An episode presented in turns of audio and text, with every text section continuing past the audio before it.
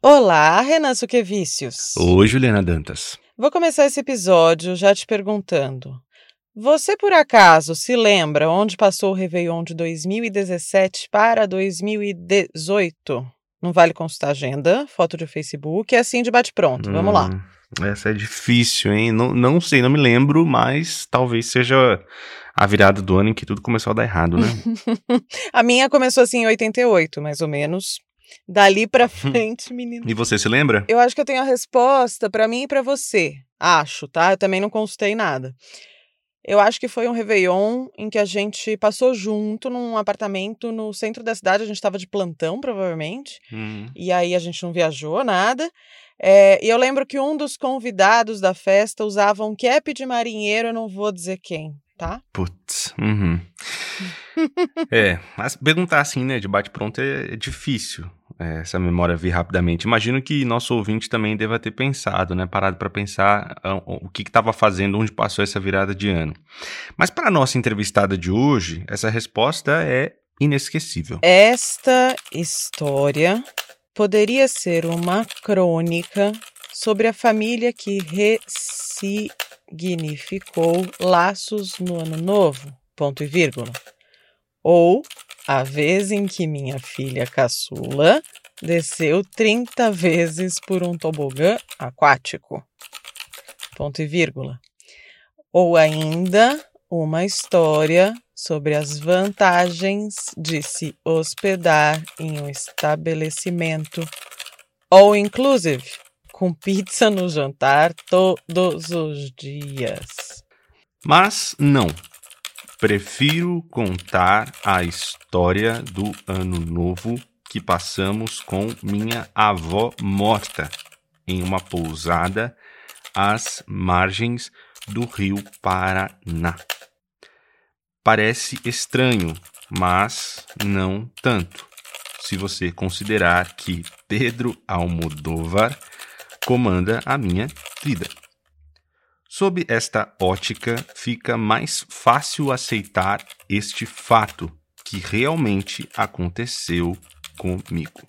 Tudo começou com um fim. No caso, o fim da minha avó Emília, que faleceu depois de 99 bem vividos anos. Ponto. Este podcast é uma produção da Rádio Guarda-Chuva. Jornalismo para quem gosta de ouvir. A avó Emília é uma personagem é, da minha vida. Eu sempre escrevi muito sobre ela e tal, porque eu fui criada ali junto com ela, morando muito pertinho, né? Sempre muito presente e tal. E eu sempre escrevi muita crônica, sempre gostei. Foi assim que a gente chegou a esse enredo, como leitores. Entramos em contato com uma história que era triste, claro, mas sobretudo bem-humorada e muitas outras coisas também. A Carol Avancini publicou esse texto num portal colaborativo chamado Firminas, que ela idealizou ao lado de outras colegas jornalistas. Até coloquei o nome, né? O dia em que viajamos com minha avó morta.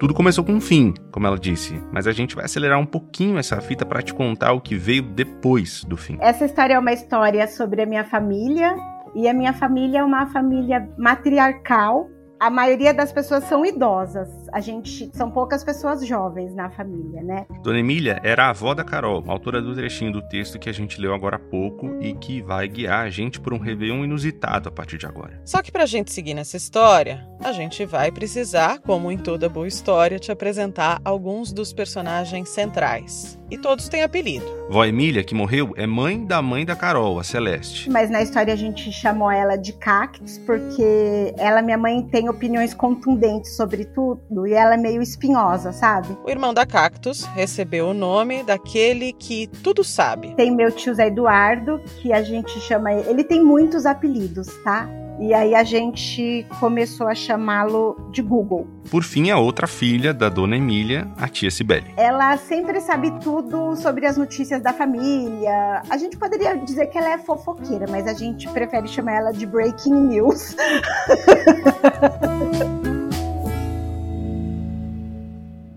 Antes dessa viagem, enquanto a dona Emília ainda estava viva, foram alguns anos de apreensão de todo mundo em meio às comemorações em família. Sabe aquela coisa que a gente fica pensando? Será que é meu último Natal com a minha avó? Foi assim para eles. Lá pelos noventa e poucos anos, Dona Emília passou a ficar acamada e esses sentimentos todos vieram. Fazendo essa celebração num apartamento pequeno, cheio de gente, para poder incluir a minha avó, né? Na, na, na, festa, no encontro da família. Então, assim, quando a minha avó acabou, é, morreu, minha avó morreu em abril de 2017.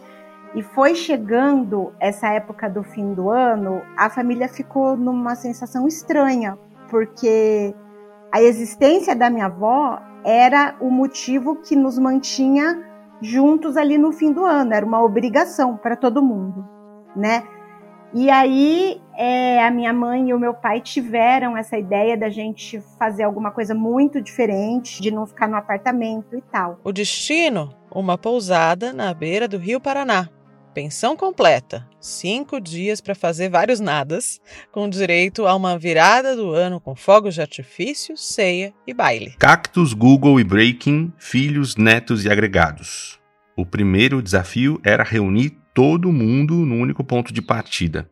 Uma família numerosa e, digamos, cheia de personalidade. Moro em Londrina, eu vim estudar na UEL, na universidade aqui, me formei e fiquei por aqui. Aí os meus pais moram em Presidente Prudente, no interior de São Paulo. A minha tia Breaking News e minha prima Júlia, filha dela, moram em São Paulo, capital. E o meu tio Zé Eduardo, que é o Google, mora aqui em Londrina também, mas ele mora em vários lugares, ele sempre está se mudando. Ele é aposentado e ele gosta de se mudar. A Carol, como a maioria dos jornalistas, fazia um esquema de plantão no fim de ano. Jornalista de redação estraga feriado das pessoas, do, da família, né? Porque você chega atrasado, né? Você assim, ai, ah, se você te, tira folga no Natal, você não tira folga no Ano Novo e tal, né? E aí eu cheguei, é, todo mundo já estava imprudente na casa dos meus pais, só me esperando, porque assim, a gente tinha o, o, a gente ia entrar na pousada às duas horas. É pertinho aqui, né? Londrina fica duas horas de Prudente, mas eu cheguei em Prudente às duas horas. Então, assim, é, quando eu cheguei, já estava todo mundo lá, né, na casa dos meus pais, todo mundo que ia para a viagem, eu, meu marido, minhas filhas e toda, todo o resto da turma. E nisso de chegar atrasada, ela também percebeu que estava desavisada. Tinha um primo meu lá, o Conrado, que ele não estava é, na lista das pessoas que iam, né? E aí que começou a história, porque eu cheguei atrasada, esbaforida, e minha mãe já, né? Ah, Carol sempre atrasada e tararã. E eu topei com meu primo, assim, no meio do corredor do apartamento e falei, ué, você vai também? E ele falou assim, não, vim trazer a avó. E aí eu fiquei assim, né? Meio incrédula, meio. Porque deu, vieram todas as memórias de ano novo, vó, né? Aí ele falou as cinzas. Eles decidiram que eles vão jogar as cinzas no Rio Paraná e eu vim trazer a urna porque a urna estava comigo.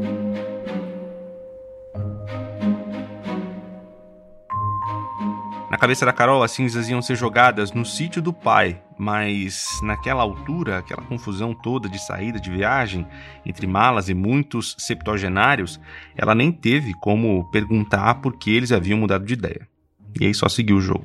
Mas aí, como na minha família as, as coisas são bem surreais, eu até brinco assim, né, que o Pedro Almodóvar me, me comanda, porque na minha vida em família porque a gente, na verdade, nós somos uma família de contadores de história, né? Então, assim, tudo vira história. E quando você transforma um fato acontecido, um fato simples, numa história, ela vai ganhando, né, outras proporções, né? E aí eu falei assim: ah, tá bom, então vamos com as cinzas, né? E finalmente formou-se o comboio. Colocamos, é, a gente ia em três carros. O meu tio, Google, ele não enxerga bem, ele é para dirigir. O meu pai tinha tido uma crise de labirintite, foi uma confusão ali. Nossa, foi uma confusão para a gente sair de, da, da, da cidade e chegar nessa pousada, né?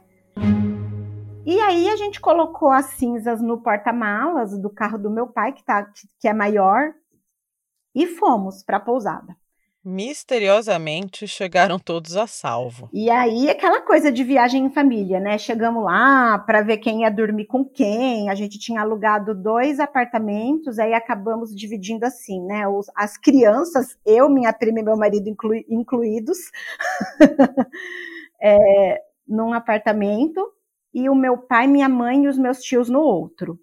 E aí a gente resolveu deixar as cinzas no nosso apartamento a gente não ia usar fogão, não ia usar pia tal. Então a gente pegou as cinzas, a urninha assim, e colocou em cima da pia da cozinha ali, do fogão. Na verdade, o fogão estava fechado e a gente colocou ali. Foram dias alegres, intensos. Dias que, pelo que parece, Dona Emília aprovaria. Daí, assim, a gente achando graça, porque tinha pizza todo dia no jantar, né? Daí nunca que a gente tinha tido essa experiência de comer pizza no jantar por cinco dias seguidos, né? E aí minhas, as minhas filhas ficaram também muito animadas e tal. E a avó Emília ali olhando tudo na, na nossa cabeça. né? Ela ali. Então a, a, gente até brinca assim que ela ia ter amado é, participar dessa viagem e ficar vendo assim as meninas entrando e saindo, indo na piscina, né? E durante toda a nossa vida com ela, ela sempre gostou muito de praia. E a gente até brincou que ela também não ia comer a pizza, porque a pizza era servida, acho que a partir das sete horas da noite. E ela jantava todo dia até às seis. E era pão com leite. Ela nunca jantava. Nem no ano novo, nem em dia nenhum. Era sempre aquela aquele lanchinho ali e ela não comia mais. E aí foi isso. A gente ficou ali os cinco dias com ela em cima do fogão, ela as cinzas, né? A gente que estava chamando de ela, mas não era mais, né? Era um elefante no meio da sala, ou uma urna em cima do fogão, né? É, na verdade, eu acho que o fato da urna ter ficado no nosso apartamento, dos netos e bisnetos, acabou sendo bastante confortável para minha mãe e para os meus tios, porque eles, eles começaram a ignorar o assunto, sabe?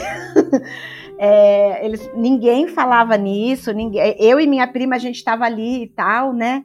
É, olhando, a gente comentava sobre a minha avó viva na, na viagem, mas os meus tios e, o, e a minha mãe não falaram no assunto em nenhum momento. E a gente tinha ido lá porque era na, na beira, nas margens do Rio Paraná, e eles inventaram essa história de jogar as cinzas ali. Esse elefante na sala, na verdade, já vinha sendo criado há alguns meses e só continuava crescendo, crescendo e crescendo. Eles enrolaram bastante com essa história das cinzas, porque era sempre assim: ah, então vamos no aniversário dela.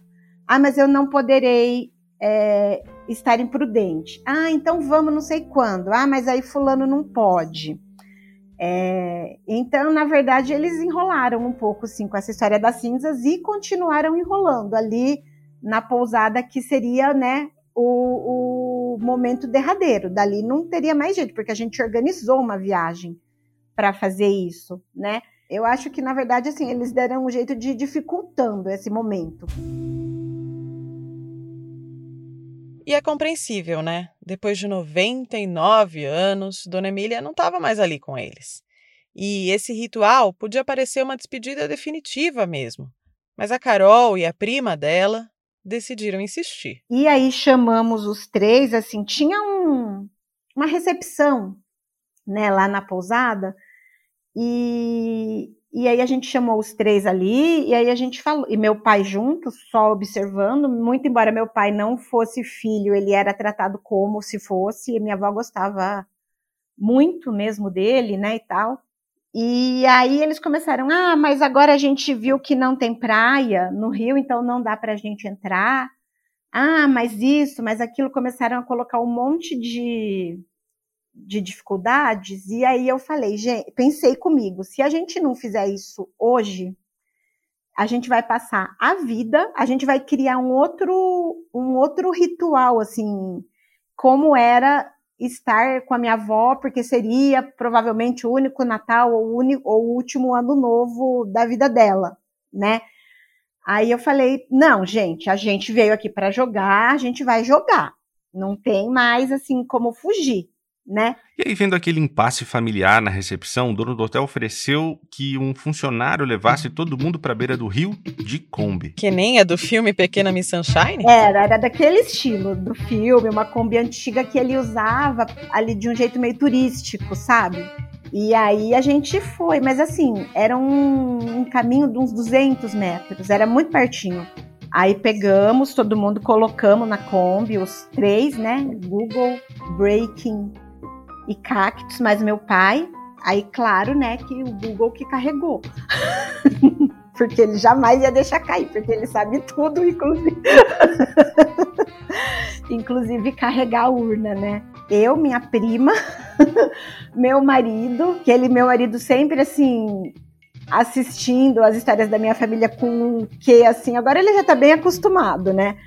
Mas depois de muitos anos, a gente, né, a gente tá juntos faz muitos anos, assim, mas ele sempre com aquele olhar assim, não acredito que eu tô fazendo isso, né? e as minhas filhas, assim, principalmente as duas muito animadas, porque elas nunca tinham jogado cinzas né, de, de, nenhum lugar e tal. E nós não somos uma família, a gente não professa nenhuma religião. Mas claro, a gente sabe que não seguir nenhuma religião não significa não ter nenhum ritual, né? Então, assim, essa coisa de ter alguma coisa material para se despedir, eu acho que foi bem legal para elas, né, de poder jogar cinzas no rio e não sei o quê, porque de fato, assim, é, na nossa família, quando a gente diz que morreu, morreu, né? Acabou. A gente sempre fala assim, ah, agora vamos ficar as memórias, a gente sempre conta muita história de todo mundo que morreu, que se foi. Nem tudo aconteceu do jeito ideal, mas do jeito possível. E assim, não era um lugar bonito, nem preparado para isso. Então a gente teve que andar, assim, tinha um tipo um, um portozinho assim onde as embarcações descem, né, no rio.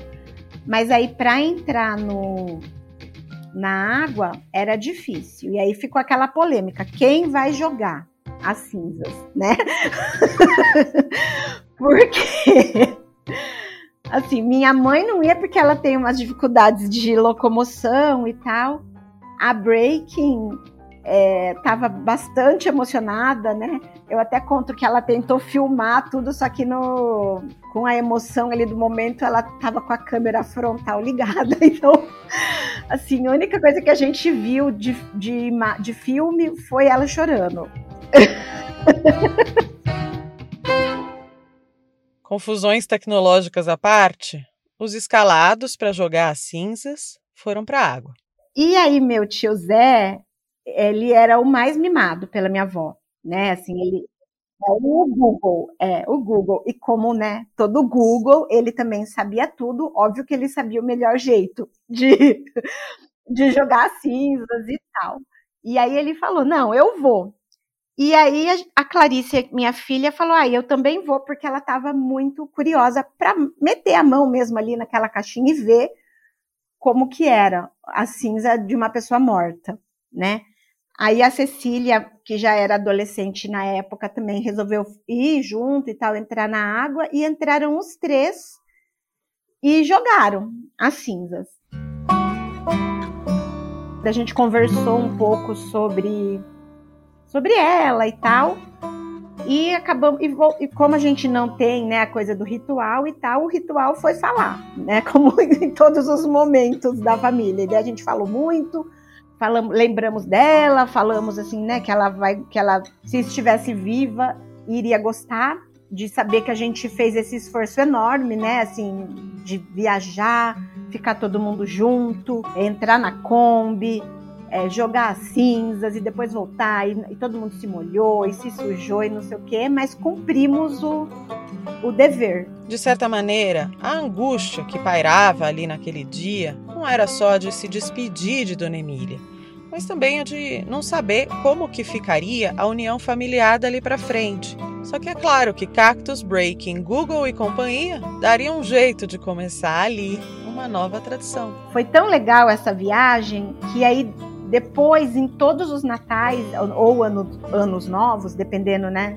do, do feriado que estava todo mundo disponível, a gente continuou se encontrando em lugares que não eram no apartamento. A gente alugava chácara com piscina, sabe? e fazia festa e tal.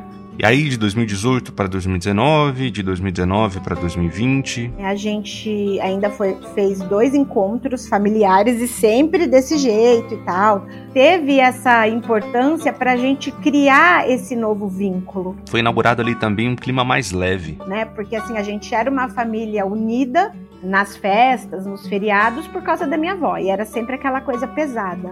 E aí a gente criou agora esse novo ritual, né? Então a gente aluga chácara com piscina. E aí a gente compra bastante comida e não sei o quê. E com a pandemia no ano passado não rolou, né? E aí, assim, ficou um negócio tão enraizado que o meu pai tem um sítio. E aí eles decidiram, então, reformar o sítio. E aí agora eles vão fazer uma piscina. Porque daí a gente vai ter um lugar para sempre, né? Até alguém morrer.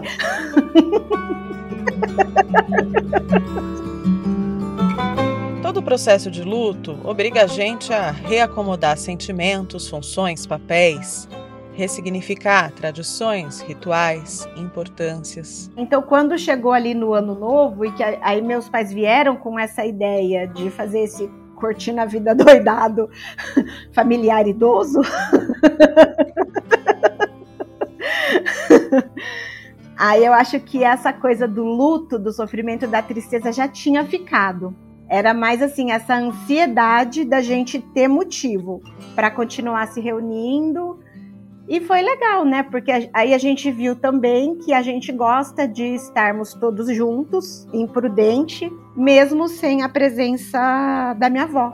A gente ressignificou a família, os nossos vínculos, os nossos laços. No final das contas, assim, acho que a minha avó teria ficado satisfeita de ver, porque também todo mundo na família discute muito, briga muito, sabe? É, e, e aí acho que ela ia ter ficado contente de ver assim que no fim das contas as pessoas estão unidas e celebrando apesar dela não estar tá junto.